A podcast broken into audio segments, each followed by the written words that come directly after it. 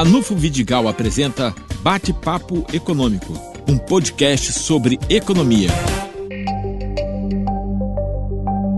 Na seara internacional, o que estamos observando é que ainda existe um contingente de 18 milhões de trabalhadores americanos fora do mercado formal de trabalho na principal economia do planeta.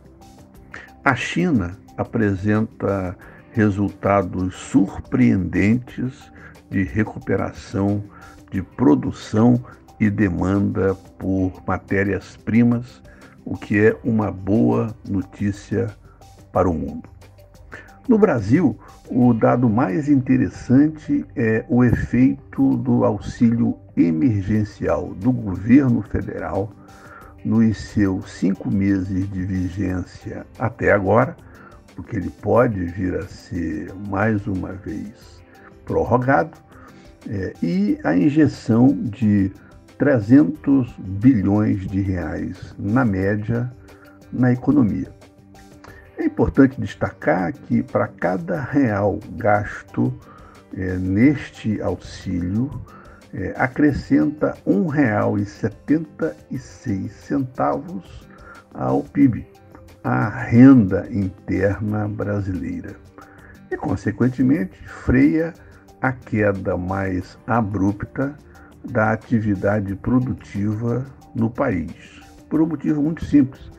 Aquilo que estamos perdendo na forma de renda disponível, de salário básico formal, em função é, do desemprego, este desemprego está revelado pelo número de pessoas, em torno de 600 mil é, pedindo auxílio-desemprego, está sendo compensado isto com a renda emergencial que o governo acabou é, colocando em prática e se transformando numa boa ideia.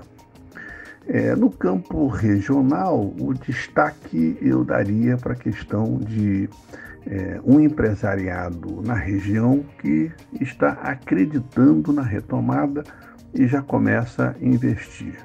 Em Campos, especificamente, a gente vê isso no setor de alimentos, que vão surgir aí é, segmentos atacadistas e segmentos de consumo de renda média é, através de novos serviços. E no Porto do Açu, a gente tem informação de que é, temos ainda crescente exportação de petróleo.